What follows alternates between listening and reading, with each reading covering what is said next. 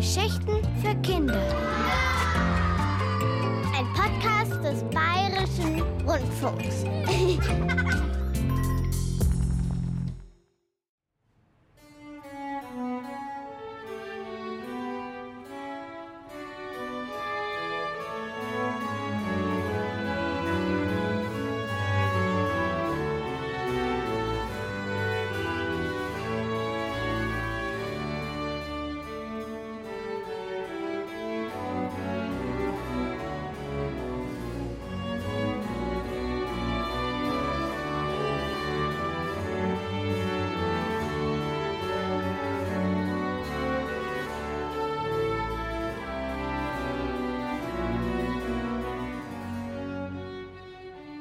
war die Zeit um Weihnachten und Johann Sebastian Bach saß in seiner Komponierstube. Im Ofen knisterte ein Holzfeuer und draußen schwebten dicke Schneeflocken vom Winterhimmel herab. Ein leeres Notenblatt lag auf dem Schreibpult, der Federkiel ruhte neben dem Tintenfass. Würde Johann Sebastian Bach von seinem Sessel aufstehen, dann könnte er durch das Fenster hinunter zum Fluss sehen und zu den Bäumen, in denen die Raben in der Morgendämmerung krächzten. Johann Sebastian Bach blieb aber lieber sitzen. Er fühlte sich erschöpft und müde. Weihnachten, ach, dieses Weihnachten, stöhnte er und kratzte sich am Kinn. Johann Sebastian Bach war Thomaskantor. Das ist eine Bezeichnung für den obersten Kirchenmusiker der Universitäts- und Handelsstadt Leipzig. Und an den Weihnachtsfeiertagen mit all ihren Gottesdiensten hatte ein Thomaskantor immer schrecklich viel zu tun. Orgel spielen, Chöre leiten, Orchester dirigieren. Erst neulich hatte er ein eindrucksvolles Weihnachtsstück komponiert, ein Oratorium mit Pauken und Trompeten. Dicht gedrängt waren die Sänger und die Musiker auf der Kirchenempore gestanden, als das Jauchzet frohlocket zum ersten Mal erklang. Hm, was war das? Verführerische Düfte rissen Johann Sebastian Bach aus seinen Gedanken. Er richtete sich in seinem Sessel auf und schnüffelte. Köstliche Aromen kitzelten ihn in der Nase. Es roch nach Bratensoße auf Trüffelfond, nach Maronen und nach einem Hauch von Zimt und Kardamom. Drüben in der Küche, auf der anderen Seite des Ganges, da klapperten Töpfe und Deckel. Bach hörte das Klack, Klack, Klack eines Messers, das Zwiebeln schnitt. Weibliche Stimmen lachten. Jemand sang ein fröhliches Lied und das, das war seine Frau Anna Magdalena, die den Dienstmädchen Anweisungen gab. Das emsige Treiben war die Vorbereitung auf ein Ereignis, auf das sich Johann Sebastian riesig freute. Wie jedes Jahr um Weihnachten hatte der Komponist zum großen Familienfest eingeladen und es würde eine prächtige Feier werden mit viel Musik, guten Gesprächen und mit einem Festmahl, bei dem sich die Tafel vor köstlichen Speisen bog. Johann Sebastian Bach knurrte der Magen. In D, denn bei großen Komponisten ist alles Musik, selbst das Magenknurren. Also dieser Geruch. Johann Sebastian Bach schloss die Augen und stellte sich vor, er würde in einen der Lebkuchen beißen, die drüben in der Küche gebacken wurden. Bachs Magen knurrte schon wieder und diesmal knurrte er sogar eine ganze Melodie.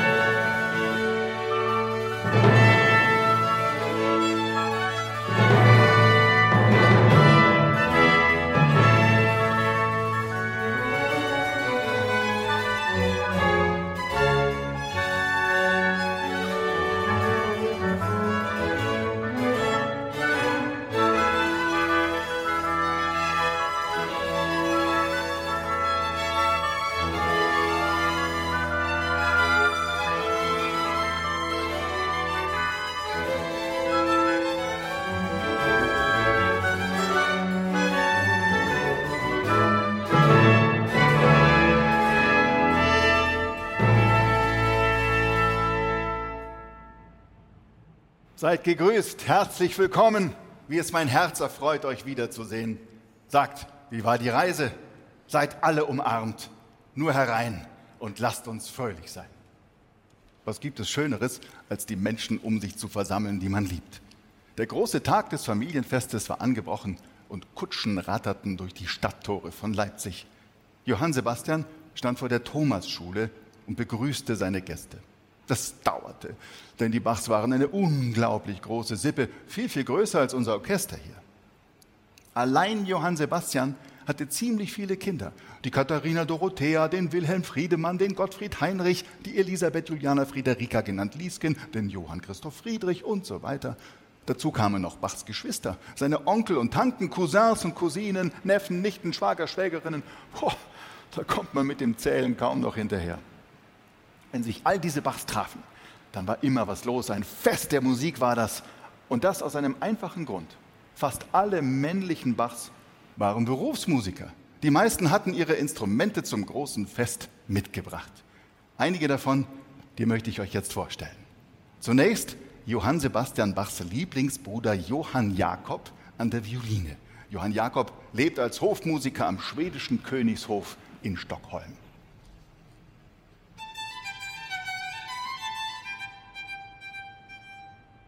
Als nächstes der Kapellmeister Johann Ludwig Bach aus Meiningen.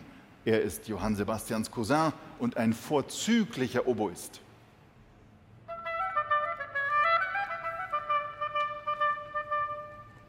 Und dann hat Bach schon erwachsene Söhne, die bereits erfolgreiche Komponisten sind. Einer davon ist Karl Philipp Emanuel, seines Zeichens Kammervirtuose beim preußischen König Friedrich dem Großen.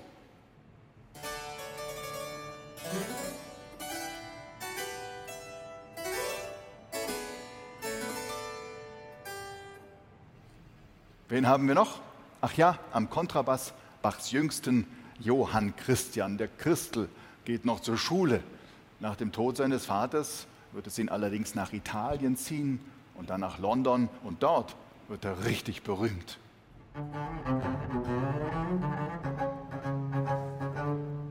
Achtet doch mal im folgenden Stück auf die Instrumente und auf das eine Motiv, das ihr eben gerade gehört habt. Dann erfahrt ihr, wie es zugeht, wenn die Bachs sich treffen. Denn wer sich nur selten sieht, der hat sich viel zu erzählen.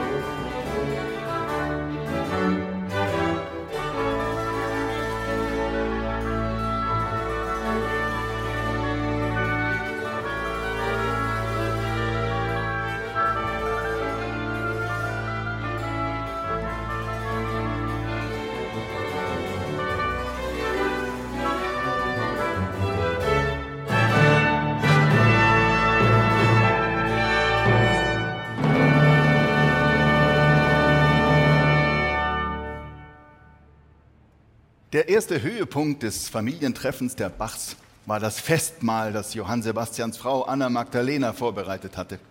Der große Saal der Thomasschule war festlich geschmückt, Kerzen brannten und an Tannenzweigen hingen Nüsse und Zuckergebäck. Nachdem die Gäste an der gedeckten Tafel Platz genommen hatten, sprach Johann Sebastian ein Tischgebet, denn die Bachs waren fromme Leute. Schüsseln wurden herumgereicht, Wein und Wasser eingeschenkt, auf den Tellern dampften Braten und Soßen und alle ließen es sich gut gehen. Fast alle, denn auf einem Podium saß ein Orchester aus Familienmitgliedern und bereicherte das Bankett mit einer bekömmlichen Tafelmusik. Jeder, der Lust dazu hatte und dessen Hunger gestillt war, der spielte mit. Wenn ich mir vorstelle, wie die Bachs essen und trinken, wie sie sich fröhlich zuprosten, lachen und lustige Geschichten erzählen. Wie gerne wäre ich mit dabei gewesen. Es gibt so viele Dinge, die ich wissen möchte. Was waren die Bachs für Leute? Wie waren sie angezogen? Wie haben ihre Gerichte wohl geschmeckt? Johann Sebastian Bach lebte vor 300 Jahren in einer Zeit, die wir Barock nennen. Damals waren die Menschen anders gekleidet als wir heute. Die Männer beispielsweise, die hatten Perücken auf dem Kopf, so wie diese. Ihre Jacken waren aus schweren, reich verzierten Stoffen. Manche Männer hatten sogar einen Degen umgeschnallt und jeder, der was auf sich hielt, der konnte natürlich fechten. Die Barockzeit, die war eine seltsame Zeit. Zum einen, da gab es prunkvolle Schlösser und zum anderen wuschen sich die Menschen nur sehr wenig. Selbst der König und die Königin, denn Waschen galt als schädlich. Deshalb wird Johann Sebastian Bach wohl etwas gemüffelt haben. Und das Essen? Da habe ich ein altes Leipziger Kochbuch entdeckt, das in Anna Magdalenas Küche gewesen sein könnte. Wahrscheinlich gab es beim Festmahl viele ausgefallene Speisen, gebackene Kalbsfüße, Hecht in polnischer Soße, Schneckenklöße, Marzipansuppe, Artischocken mit Flusskrebsen, Hasenöhrchen von Mandeln, köstliche Torte von allerlei Eingemachtem. Ein Rezept aus diesem Kochbuch ist mir besonders aufgefallen, das der Weihnachtsgans. Heute, da füllen Köche den Bauch der Gans, bevor sie sie in den Ofen schieben, mit Äpfeln und Maronen. Anna Magdalena Bach, die hat etwas anderes als Füllung verwendet. Heringe, also Fische. Eine Weihnachtsgans gefüllt mit Heringen. Ich weiß nicht, ob uns das heute so schmecken würde. Ich bin mir aber sicher, für Johann Sebastian Bach war das eine echte Gaumenfreude.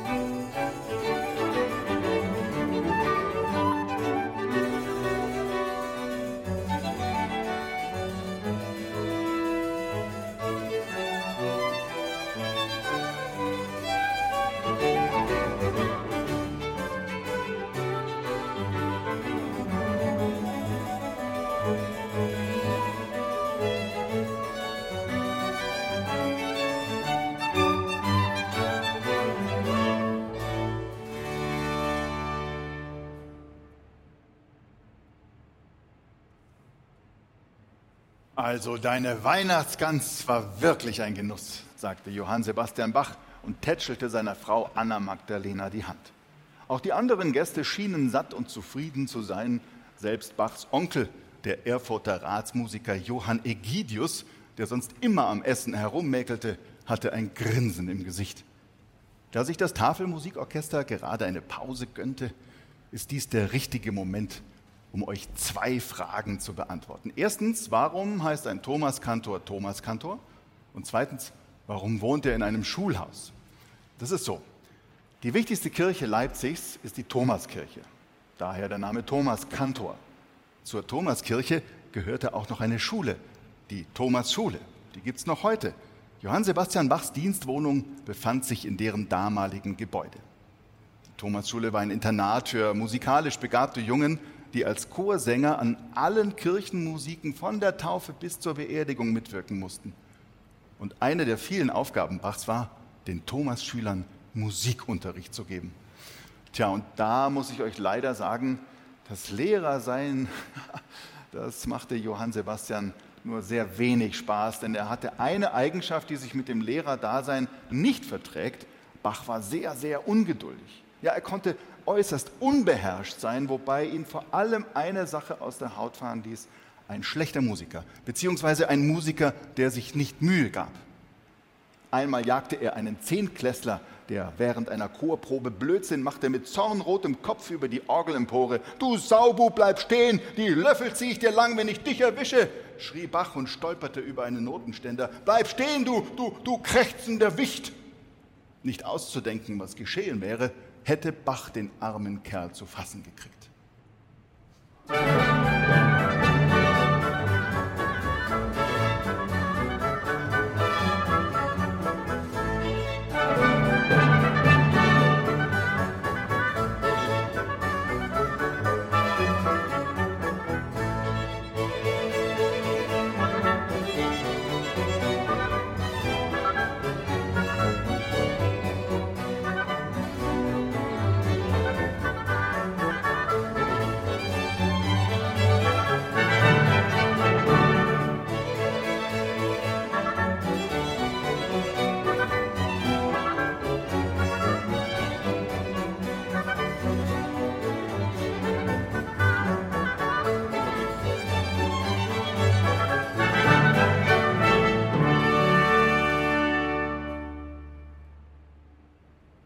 Dann erzählt man sich noch eine andere Geschichte vom wütenden Herrn Bach.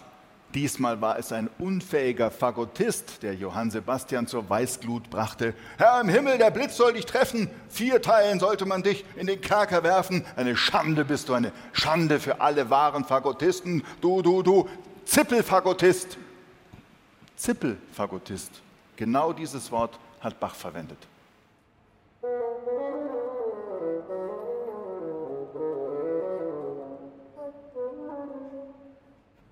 Ungefähr so dürfte der Zippelfagottist geklungen haben. Die Zippelfagottist-Geschichte ist aber noch nicht zu Ende. Kurz nach dem Vorfall begegneten sich Johann Sebastian Bach und der Zippelfagottist nachts in einer engen Gasse.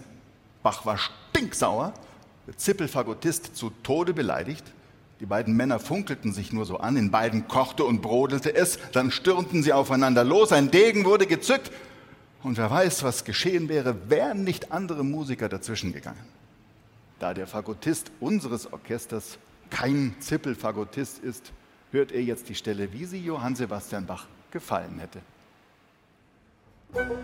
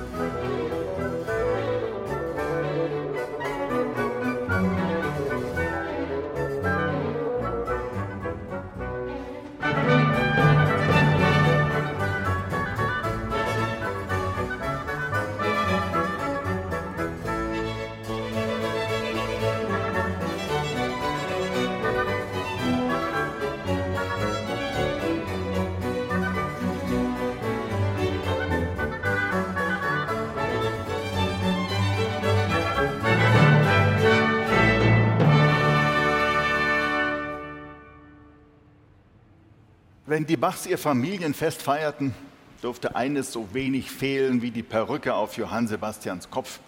Kleine musikalische Darbietungen. Logisch, man musste doch zeigen, was man kann. Anna Magdalena sang eine Arie, denn sie war nicht nur eine ausgezeichnete Köchin. Karl Philipp Emanuel hatte mit einigen Cousins und Cousinen eine lustige Kantate einstudiert, die ein Loblied auf ein neumodisches Getränk namens Kaffee anstimmte. Alle lachten und applaudierten. Johann Sebastian rieb sich die Augen. Unter seinen Verwandten glaubte er einen Komponisten zu entdecken, den alten Pachelbel. Der Mann war in der Tat ziemlich alt und etwas wackelig auf den Beinen. Er stützte sich auf einen Stock und hatte nur noch wenig Zähne im Mund. Bist du das, Johann Sebastian? sagte Pachelbel und kniff die Augen zusammen, weil er nicht mehr gut sah. Johann Sebastian kannte Pachelbel, solange er sich zurückerinnern konnte. Er war ein enger Freund des Vaters gewesen. Einige Bachs waren sogar bei Pachelbel in die Lehre gegangen, denn er wusste mehr über die Geheimnisse der Tonkunst als viele andere. Und, Meister, wie gefällt es euch auf unserem Fest? Ja, vorzüglich. Wie schön es doch ist, wieder mal unter euch jungen Leuten zu sein. Aber weißt du, Johann Sebastian, diese neue Musik, die ihr so spielt, also meine Welt ist das nicht. Bach erwiderte, Werter Pachelbel, das Rad der Zeit dreht sich weiter. Und jung bin auch ich nicht mehr. Für junge Leute bin selbst ich schon altmodisch. Aber sagt, was wäre unsere Musik ohne euch? Wollt ihr nicht mit einem eurer Werke zum Gelingen dieses Tages beitragen? Pachelbel fühlte sich geschmeichelt und nickte. Er griff zu seinem Stock, murmelte, die Hüfte, das Knie und klopfte mit dem Stock auf den Boden. Die Bachs, die gerade im Tafelmusikorchester saßen, machten sich mit ihren Instrumenten bereit und die Musik setzte ein.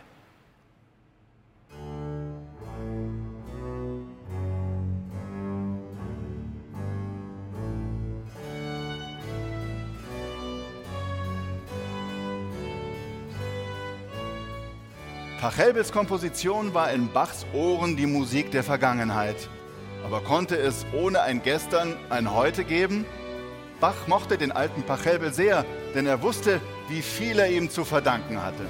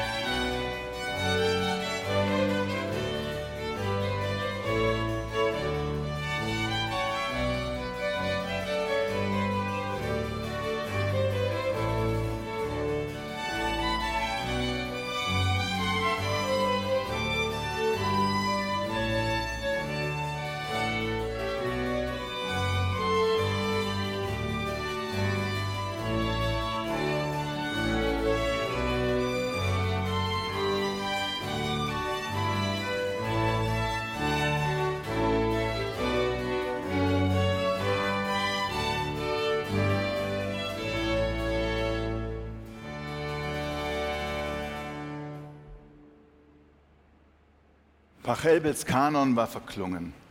Für einen Moment herrschte Ruhe im Saal. Johann Sebastian Bach hatte die Augen geschlossen. Er war tief in Gedanken versunken. Pachelbel war die Musik seiner Kindheit. Deshalb stiegen wehmütige Erinnerungen in ihm auf an damals, als er noch ein kleiner Junge gewesen war. Johann Sebastian war der jüngste Sohn des ehrwürdigen Ambrosius Bach, der die Pauke schlug wie kein anderer. Ambrosius war Musiker, Stadtpfeifer in Eisenach. Während der Barockzeit waren Stadtpfeifer verantwortlich für das Musikleben einer Stadt. Sie spielten mehrere Instrumente, auf ihren Hauptinstrumenten waren sie sogar echte Virtuosen. Ambrosius Bach war kein einfacher Stadtpfeifer. Er war Eisenachs Stadtpfeifermeister. Er beschäftigte Stadtpfeifer Gesellen und bildete Stadtpfeifer Lehrlinge aus. Die Bachs waren angesehene Leute und wohnten im Stadtpfeiferhaus, in dem es den ganzen Tag vor Musik summte und brummte wie in einem Bienenstock.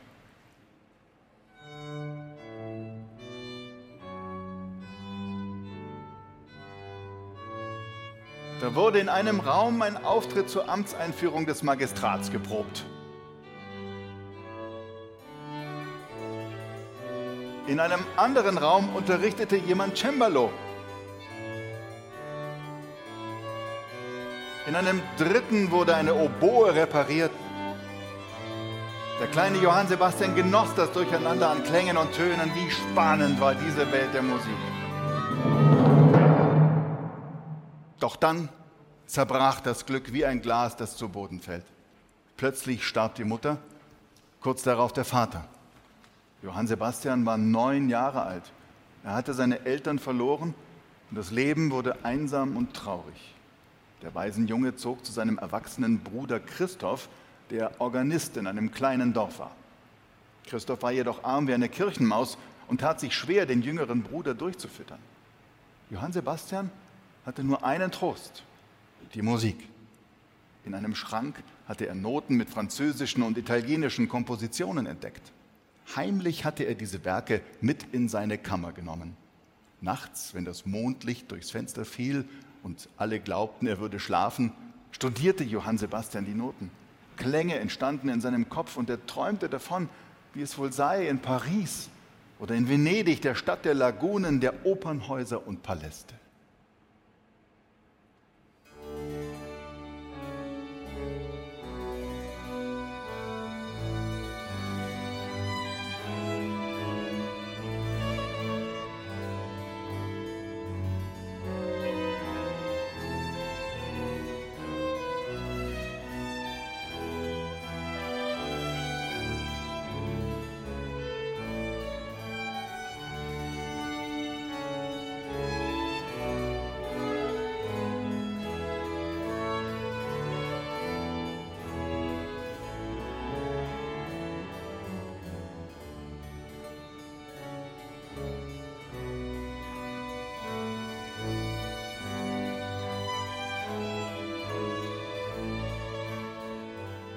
Auch der erwachsene Johann Sebastian Bach wird immer noch von Italien oder Frankreich träumen.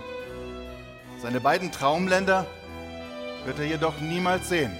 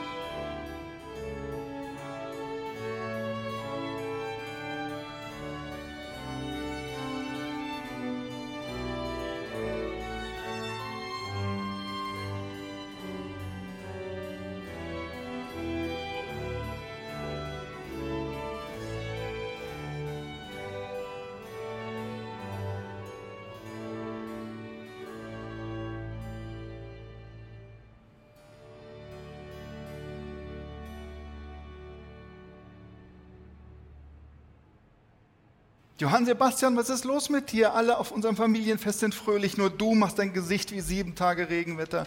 Was bist du nur für ein unaufmerksamer Gastgeber? sagte Anna Magdalena Bach und stellte ihrem Mann einen Teller mit Pfeffernüssen auf den Tisch. Um sie herum herrschte Trubel und heiteres Stimmengewirr. Ach, ich bin in Gedanken, sagte Bach und schob sich eine Pfeffernuss in den Mund.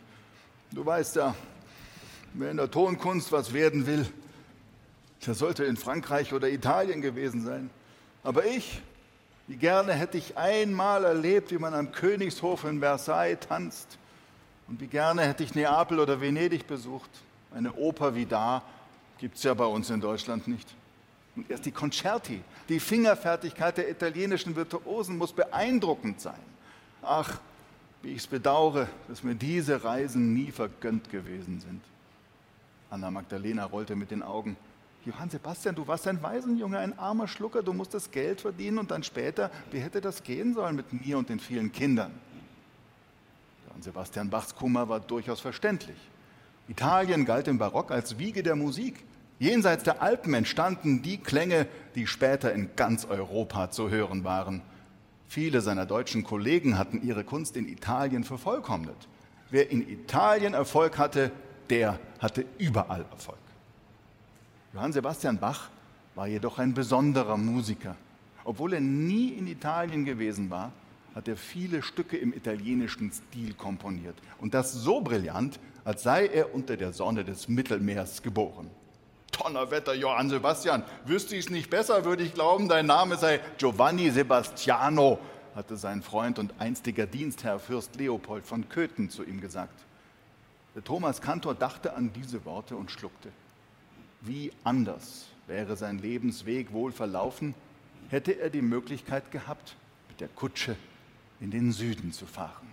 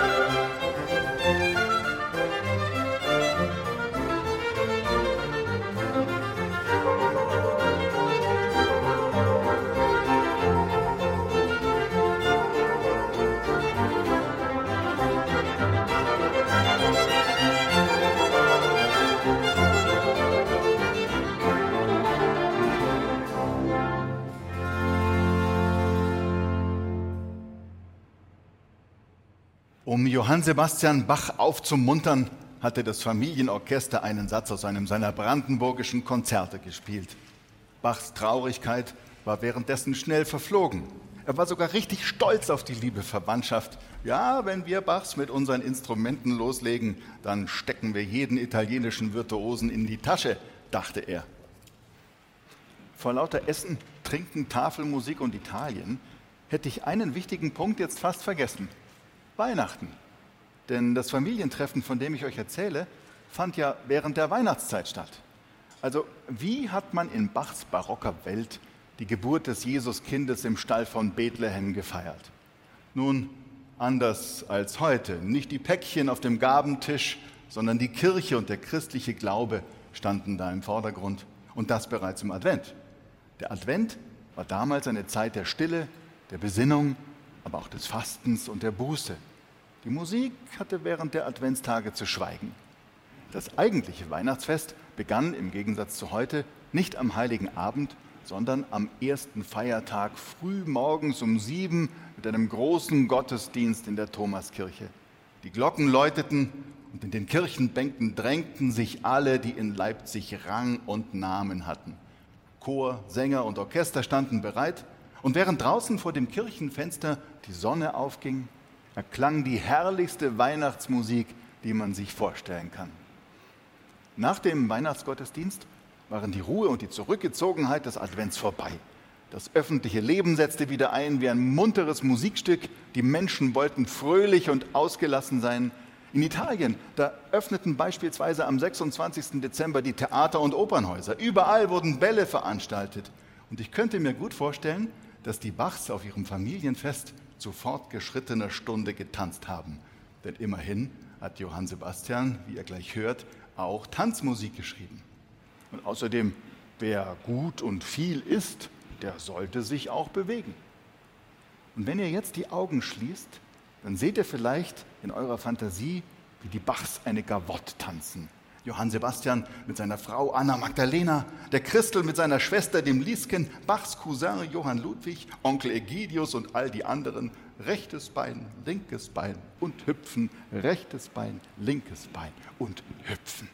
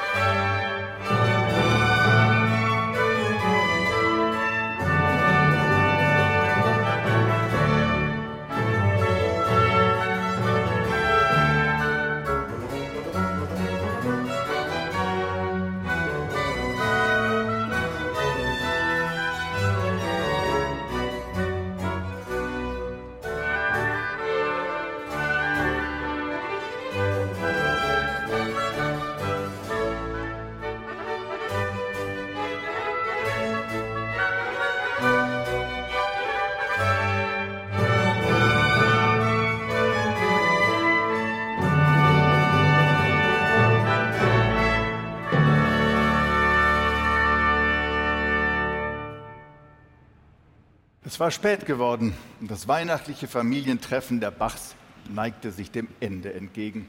Die Kerzen waren heruntergebrannt und das Festmahl war bis auf den letzten Krümel aufgegessen. Diejenigen, die Trompeten, Flöten oder Geigen mitgebracht hatten, waren dabei, ihre Instrumente einzupacken. Einige der älteren Herrschaften drängten zum Aufbruch, vor allem der alte Pachelbel gähnte ohne Unterlass. Kinder, gehöre schon längst in mein Bett.